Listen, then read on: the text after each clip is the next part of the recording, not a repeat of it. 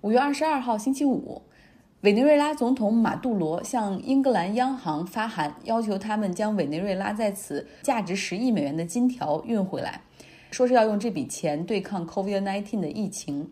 但是因为现在美国和欧洲都已经对委内瑞拉进行了制裁，而且不承认马杜罗这个政权，英格兰央行就回绝了马杜罗的要求。马杜罗政府现在将英格兰央行告上了，在英国告上了法庭。这案件刚刚开始审理哈，但是这个法庭好像没有什么自信，认为自己可以审理这样的案件。那为什么委内瑞拉的黄金会被放到英格兰的央行里呢？英格兰央行是英国的货币政策制定机构，英国的利率和准备金都是他来说的算。当然了，这个英格兰央行还有一项副业，就是帮助帮助其他国家和央行来存放黄金储备。英格兰央行建筑的下面有全球第二大的金库，总共存放着四十万根金条，一根金条的价格大概是六十多万美元左右吧。这个金库大概有三百多年的历史，还从来没有遭窃哈。然后有人说，如果能像意大利任务中那样的一次完美的盗窃，那他们至少需要四百辆 Mini Cooper 才能够把这些黄金运走。全球第一大的。黄金储备的金库是在纽约联储的这个下面。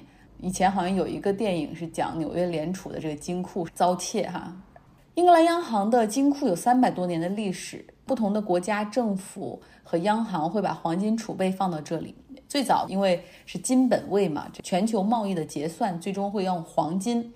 那与其让黄金在不同国家搬来搬去，不如放到一个国际黄金的总库里面，方便交割和交易。那后来呢？有了这个黄金期货市场，黄金的现货交割也是在这儿来完成。那目前全球百分之八十的黄金现货交易就是在英格兰央行进行。委内瑞拉的政府因为经济不景气，原油价格下跌，他们已经差不多快卖完了存在自己国内的黄金储备给土耳其、给俄罗斯。那现在他又希望拿回放在英格兰央行里的储备。表面上说是为了抗击疫情要去买抗疫物资，但是连委内瑞拉自己人都害怕，说这个马杜罗会不会把这个国家的最后一些积蓄都兑换走？委内瑞拉作为一个产油国，现在正处于非常荒谬的汽油荒中，像首都加拉加斯的加油站前，所有的都排着长队，为了给汽车或者摩托车加油，可能要等上几个小时。为什么会这样呢？委内瑞拉的。石油是国有的，它它的国家石油公司的炼化厂这些年缺少投资，年久失修，管理不当。原本国家石油公司下属的一个炼化厂，原来是每天可以炼化十八点七万桶的原油，但是现在产能下降到就是只能炼化三万桶。那另一个下属的炼化厂原来每天可以炼六万桶原油，但是现在因为设施故障彻底停产了。在国际社会没有制裁委内瑞拉之前，就他们也没有动力去维修和投资。那个时候呢，委内瑞拉的国家石油公司更多的是充当卖原油、加工好的汽油从别的国家再进口，比如说墨西哥。后来呢，因为马杜罗政府被制裁，那现在限制他和其他国家进行交易，一下子就落入到了没油的境地。那么现在另外一个被美国制裁的国家伊朗决定。鼎力相助哈，当然了，因为伊朗的原油是多到卖不出去，所以正好可以跟委内瑞拉用原油换黄金。反正这两个国家都是被美国制裁，他们认为两国之间的贸易不应该受到限制。伊朗有五艘运油船正驶向委内瑞拉，在这儿给大家留一个作业，可希望大家可以在地图上找到这两个国家的位置。从伊朗到委内瑞拉，你觉得他们这个？运油船的航线是怎么走的？我很喜欢在地图上去找国家和城市的位置，因为可能小的时候，我我爸爸买了两个地图贴到墙上，一个国内的，一个国际的。我们家的墙看起来就像一个战略忽悠局。听到哪个感兴趣的国家，就会去地图上查一下、看一下，幻想着有一天可以亲自到那片土地上去看看。这种在地图上找位置。增加了国际地理的空间感，让我长了不少好奇心哈。所以大家留这个作业，让你去找一找他们的位置，如何从把油从中东运到拉美。那现在呢，委内瑞拉担心美国的军舰会对运油船下手，所以他们派出了自己的军舰去护航。所以这两天，美国有好多人在讨论哈，说这个加勒比海下方的地区会不会出现委内瑞拉军舰和美军的对峙呢？说说旅游业吧，希腊的旅游业占 GDP 的比重是百分之二十五，恢复经济要恢复旅游业。就根据希腊的疫情数据显示，他们也只有三千多例的感染，呃，一百七十人死亡。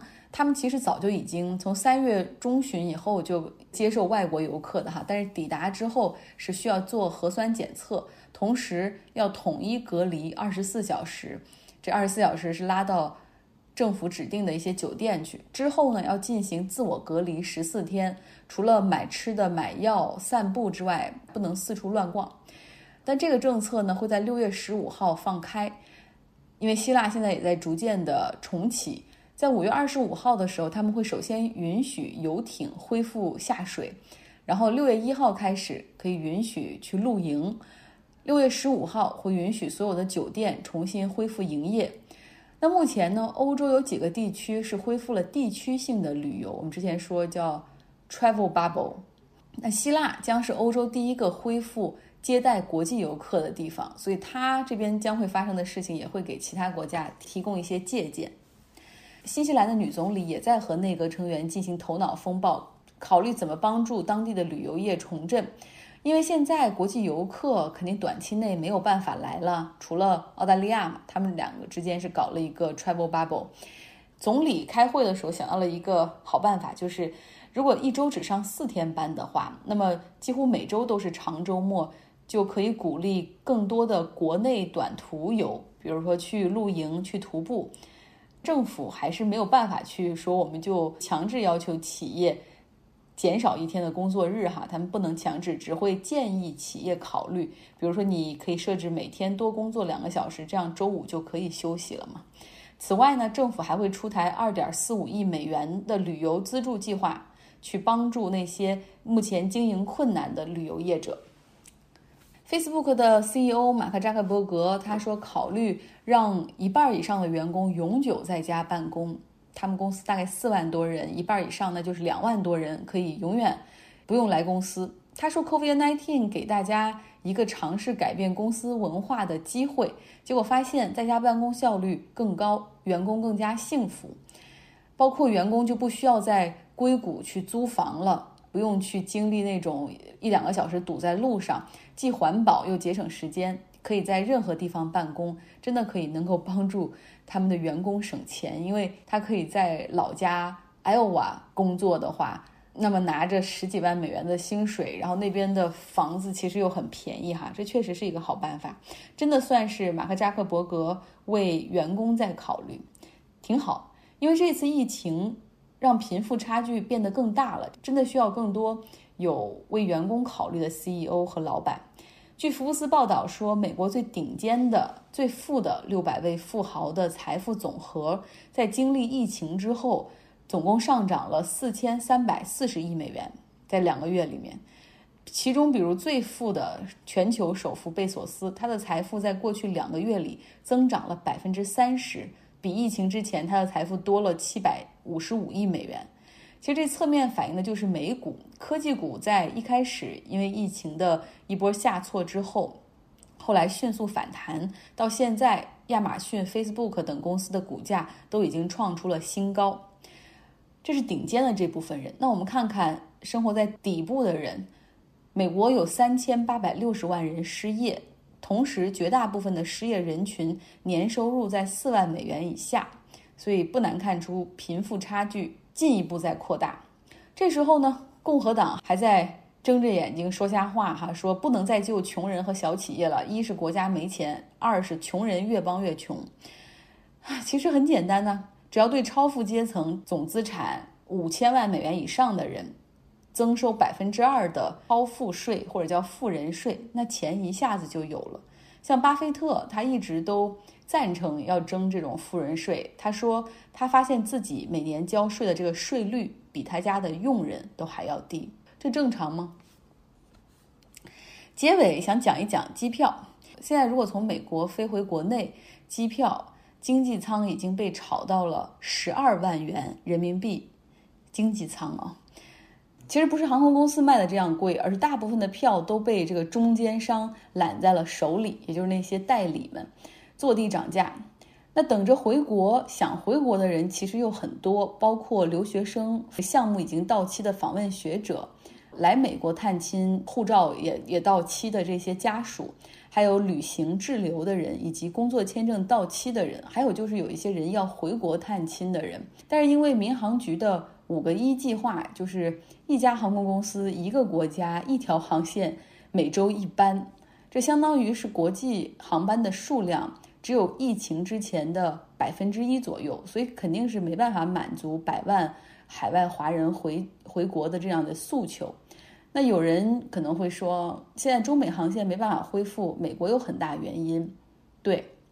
像我们国家派来去接留学生的航班，有几个航班还被美国给给拒批了哈。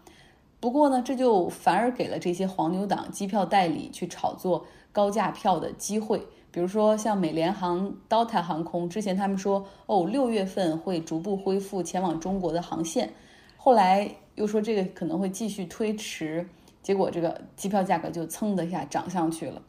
其实滞留在美国的还好。比较惨的是滞留在不发达国家的同胞们，有上千人是滞留在肯尼亚，也已经发生了悲剧，有一个人在住的地方就病死了，还有人遭到当地黑帮的绑架。那使馆能做的更多的是统计一下有多少人滞留，然后就没有然后了。国内的舆论对于要不要恢复民航客机，要不要？派飞机来接这些人很有争议，有些人认为说，你们这些人去探亲访友旅游，最后没有办法返回，难道还要国家出纳税人的钱给你们包机撤侨吗？当然，这个消息肯定是虚假的，因为目前派来不论是就是接留学生的，还是接滞留的。这些飞机全部都是按照全票价格来收取。比如说来美国接留学生的飞机，每张机票的价格是两万四千人民币。那第二种反对的声音就是“千里投毒，你罪行”。让我比较诧异的是，一查这个惊悚的、充满仇恨的评论，居然是出自于某个正规的电视台。这样的声音加上微信公众号上的那种标题党火上浇油。真的让很多人，包括我的朋友中也有人就认为说，真的不要管这些人，我们现在已经抗疫成功了，不容他们来破坏。